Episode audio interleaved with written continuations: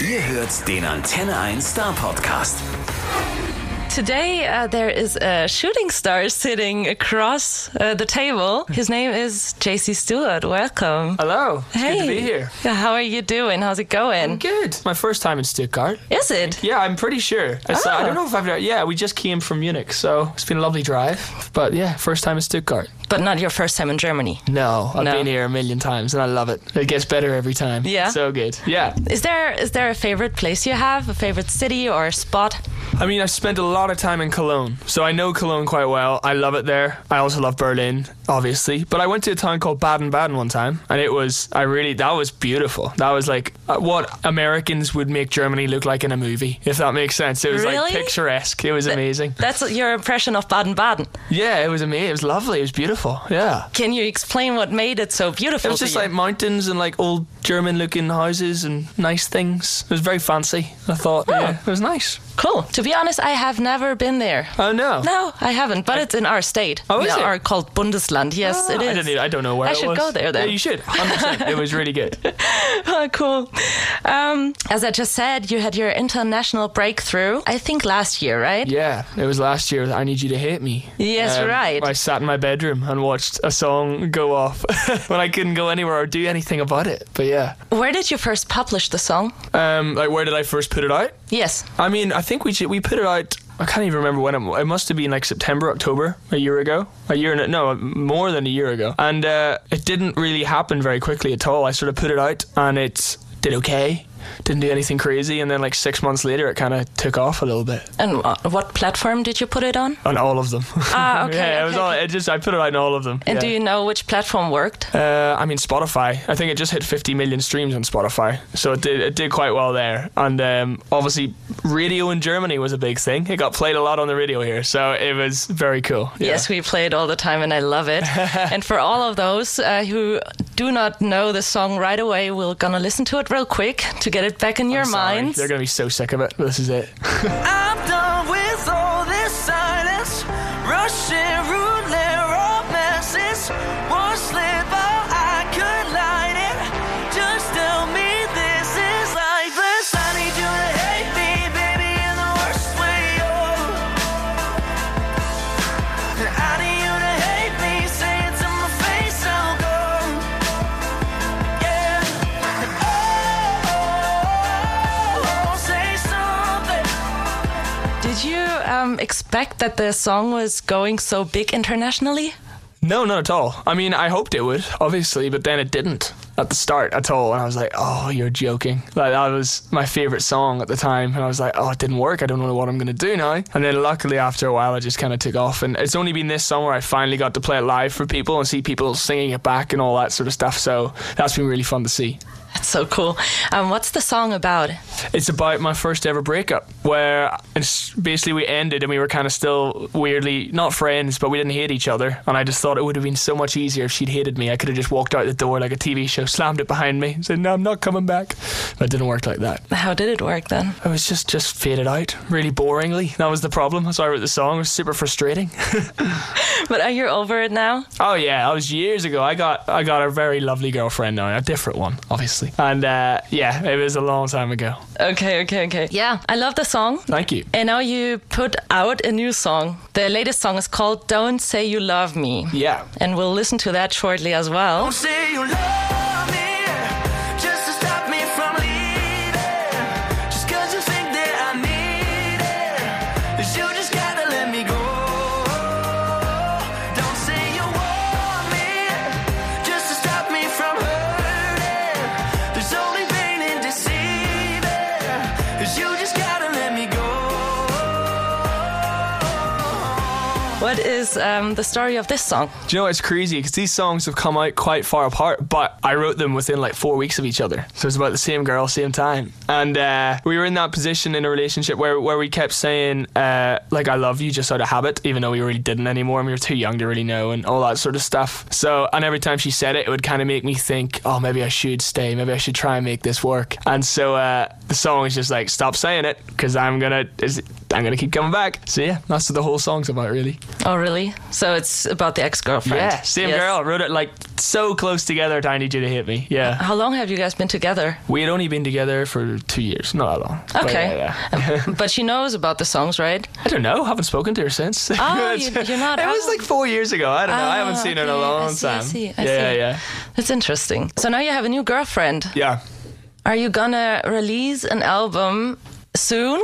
And are you gonna release an album soon? First question. Um, I don't know. There's a lot of there's enough music to fill an album coming out soon. I know that for a fact. Whether it will be an album or not remains to be seen. okay, because I was thinking since you're in a new relationship, Yeah. you might have a lot you want to tell, you want to sing about, you want to make music there's about. A, there's a lot of songs coming. Yeah, well, I mean, there's a lot of music coming out. Just it's whatever form it's coming out in. There's some more lovey songs probably. There's some songs that are not about relationships at all. Thank goodness. There's uh, songs about life and about being young and being old and being all sorts of things. And yeah, I'm just excited to kind of show the show a new side of me as well. on um, what point in life do you see yourself? Is it wha- what's the things? What are you passionate about beside music? What I feel like I'm a middle-aged man right now. It's like- no, it's um. I mean, yeah. I, I mean, during the sort of the pandemic, a lot of people reevaluated a lot of things, and for me, definitely, I uh, sort of just sat back and said, I just want to be happy in life, whatever that is. It doesn't necessarily mean I want to be rich and I want to be famous and I want to be all those things. It's just I want to do things that make me happy with the people that make me happy, and that's kind of my biggest focus in life now with everything. Yeah. so it's working. I mean, I don't know if it's working. but, You're uh, you're still on the journey to Oh, I that. think we're always on the journey. Yes, yeah, we yeah, are. yeah. But Yes, uh, we are. I'm getting there. Yeah. That's cool. That's cool. Do you have any uh, plans for live shows this year and next year? I do. I'm playing four shows in Germany, I believe, in May next year. So I'm doing Munich, Berlin, Hamburg, and Cologne, I believe. So um, Beautiful. yeah, I cannot wait. This is my first ever headline shows in Yes. Germany. So yeah, tickets still available. They're going fast, thank goodness. And uh, yeah, it's going to be a lot of fun. I cannot wait. Are you excited for it? Oh, Like, like beyond like excited. nervous, excited? Yeah, a, a little bit, but more just I just love playing live shows. It's the bit I think I do best, and I feel like people are always a little bit shocked when they see me play live because it's a bit more loud and it's a bit more energetic than maybe people think it's gonna be. And I just yeah, I love going crazy on stage and just having a good time. So I can't wait to do it. Oh, that's so cool. Um, when did you start making music? When I was 15, um, I, I was now, old. now you're 24. 24. Yeah, I got old. Um, but uh, yeah, when I was 15, I'd always sing, sang a little bit, but uh, I didn't really like singing for whatever reason. And then I discovered songwriting when I was 15 and just wrote songs ever since. Wrote songs for other artists, wrote songs for me, and we've ended up here so many years later after a long journey. But yeah. well. You didn't expect that, huh? No, I mean I wanted it to happen, but uh, yeah, it's been it didn't ever go the way I thought it was gonna go. You know the way you plan things out in your head. Sometimes you're like, if I just do that, it'll do that. But for whatever reason in my career, every time I thought something's gonna happen, it doesn't, and when I don't think it's gonna happen, it does. So it's just the way it goes. Can you still remember that moment when you found out that your song was actually going big? I can't remember because it just it happened kind of gradually. Um, but I remember just being so so happy about it, but then also so like a little bit disappointed because you know I couldn't come to Germany or to Europe or to Asia or these places where the song was blown up and see it happen. So I was kind of felt like I was missing out a little bit, but I'm just so grateful it happened and now I can come back, finally come meet you guys in the radio stations and yeah, play some shows. God. Is it fun for you to go to the radio stations? I love it. Yeah, because I know some artists are like, you know, get sort of tired or whatever, but I mean, I get to come to Germany, have a great time, meet loads of new people, you know? I just, I, yeah, it's the best. I love traveling. I love meeting people. This is the dream. Perfect job for you. Yeah, it's good. just send me out wherever. I'll be happy. What did you do before um, before you made your money with music? What did you work? I mean, I worked at a whiskey factory making whiskey. I played Oasis songs in pubs. I studied international relations at university. I sold gin in pubs in Essex. I've done loads of weird jobs. A I lot with pretty- alcohol. I love it. I don't know why. It's just the way I, I just I was good at that bit, selling alcohol to people. Maybe uh, that's an Irish thing. Probably, almost definitely an Irish thing. Yeah, and uh, yeah, and then I wrote songs for other people like Lewis Capaldi and James T.W. and things like that. And so yeah, I've done a lot of jobs just to try and get here. Yeah. That's cool. Talking about Lewis Capaldi, he's part of the story that made you become internationally acclaimed, right? Yeah. Do you want to share the story with us? I mean, yeah, we, we met. We I met Lewis Capaldi five years ago now, maybe four years ago in LA, and uh, we ended up just hanging out, became friends. He became Lewis Capaldi, what he is now, and uh, yeah, we wrote a song together. We wrote loads of songs together, but we wrote one in particular that made his album, a song called Hollywood. And so he was playing that, and then I ended up touring around the UK with him for a while and playing that song with him and supporting him and doing all that sort of stuff, which was just amazing. And it's amazing to watch one of your friends do that. You know, it's a it's a very cool experience. but he was not famous the moment you met him. So you guys No. basically became famous together. I or mean, he a little, well, little before you. I'm, I'm a little behind him, I would say. Uh, but yeah, no, we uh, it was nice because he he was he went straight away, and I still taking the long route up a little bit. But that's I, am No, happy no, with that. no, it's going fast. Yeah, no, it's believe going me. faster. Yes. um, and you said, or he said, I didn't know really because I was just reading it, um, that it was paid. Yeah, I mean it probably was. I mean it's weird that you'd meet somebody at a at a Los Angeles house party where I've never been since. I went to one in my whole life, and I just happened to meet him. So yeah, it's it probably was. I think everything's fate. I'm I'm a believer in that. I think things are meant to be for a reason, and uh, yeah, sure. That was my next question. Do you believe in fate? Absolutely. Yeah, I Absolutely. mean, there's been too many weird things in my life that haven't happened that I've been so disappointed about that then have led into other things that were way better than the thing I wanted at the start to. You know, things going yeah, going well out of nowhere and not going well, and you just gotta trust trust the process, I suppose, as you would say. And yeah, I believe everything's for a reason. Yeah. Do you believe, um, y- you know, there's different kinds of um, feelings or intentions you can have, one from the stomach or Yeah, the yeah. head, or is there a word in English for that? Gut feeling. Gut feeling. Yeah. Is it what you believe in? Yeah, I mean, I gut feeling is something I think is super important, and I do let it guide me. But I also kind of think, for me anyway, I feel like I, I get I get dragged along sometimes, and not in a bad way. I feel like sometimes, no matter what decision I make, I will end up in the position I'm meant to be in. So I try not to worry about making the correct decision too much because I feel like it's all being made for me a little bit.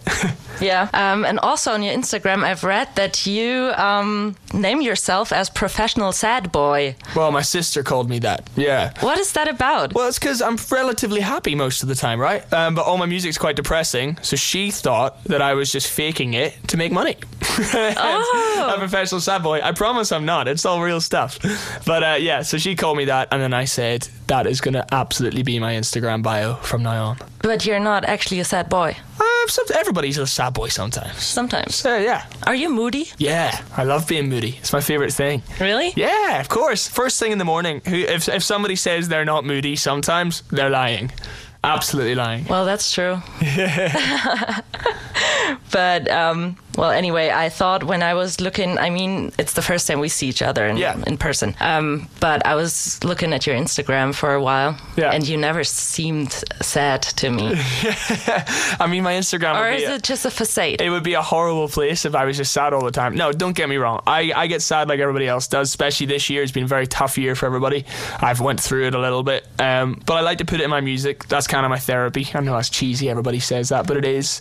And then I can be the person I want to be on the outside the rest of the time when I'm not making the music. okay, but does that um, the sad mood or depressed Yeah. mood um, bring you in the mood to to write music? Yeah, I mean, I feel like it doesn't always, but I know that when I write music, it makes me feel better. Um, and yeah, I definitely get more inspiration. Although I do love writing uplifting, happy songs as well as sad songs. They're just not out yet. Um, so yeah, it's a bit of it's a bit of a few things in that. But uh, yeah, I suppose it does. It's definitely what I want to do when I'm feeling sad. Okay, and how's that um, writing process working for you? Is there first the idea and the lyrics, or is it first the music? It kind of changes. Um, I haven't written a, s- written a song in a few weeks now, which is a long time for me. So I'm just kind of waiting for something to happen again. But yeah, usually first the lyric, and I usually start out on my own and try and write as much as it as I feel like I want to before finishing, and then. Um, sometimes I'll bring other people in to help me write it, help me finish it, just to get another opinion on it. Sometimes I won't, um, and then I'll try and produce it up a little bit. But then I'm still learning how to do that, like everybody is, and uh, then get some professionals to like make it sound like the finished product. But yeah, I try and do as much of it on my own now as I, I possibly can. Do you um, play all the instruments by yourself? Um, not always, but I, it has happened before. Yeah, I released a song called "Loud" this year. That was just like a song for me, really. I played all that myself, did all that myself. Uh, Uh, but then the new one I haven't played as much, so it kind of depends. Did you um, learn it by yourself to play all these instruments? Yeah, never went to lessons. Really? Well, I did. I went to piano lessons, but I hated it and I quit when I was like 11. And then I taught myself when I was like 15. So Wow. I love it. I just What I, do, you, what do you think where you got that from? Is it your I don't parents? Know. I maybe? don't know. I, l- I was lucky that I grew up and there was a piano in the house and nobody ever played it. So when I started playing it, I don't know. It just it just felt right at the time. And then I wanted to learn guitar after that, so I learned guitar when I was like 17, something like that. Um, but yeah, I was very lucky that I was able to do that and just pick it up. That's so cool. And you grew up on a farm, right? Yeah. What kind of farm was it? I mean, it was kind of like an old pig farm, but it wasn't used for pigs anymore. We kind of just grew stuff on it. And then we had a, like a supermarket grocery business as well. So that was kind of the world I grew up in. A lot of food. well, I can't tell. well, anyway, um, you were supposed to. Dude, follow the family business. Right. Yeah. Yes. Um, Yeah, it was Mm-hmm. because it was called J.C. Stewart, obviously, and had been for 150 years, so a long time. And then, yeah, I was the next one in line. I was the next person who was meant to go and sell cereal to people and stuff. But uh, me and my dad spoke about it, and he said he asked me, "Did I want to?" And I said, "Not really." And he was very happy with that decision because uh, he's very supportive of me going out and living my life and doing whatever I want to do. And I was lucky. Yeah, That's lucky, yes. Very. But who's going to run the supermarket then? we sold it. It's gone. So Oh. it's still called J.C. Stewart's, but it's just not us anymore. You know. Oh, okay, So I it's see. it's sad, but it's not too sad. It was time. It was time to do it. Yes. Perfect. That's it. Or is there anything you would like to add? Buy tickets and play my song. if you're listening, stream the music. These are good, um, good words for the The end. guy in the playlist is listening. Playlist the song. I had a really good time with you. It was nice to see you. Nice to talk to you. Yeah. Good Big fun. pleasure. Good to be back. Yes, Well, first time and- back in Germany. yes, and you're always welcome here. Thank you very much. Der Star Podcast bei Antenne 1.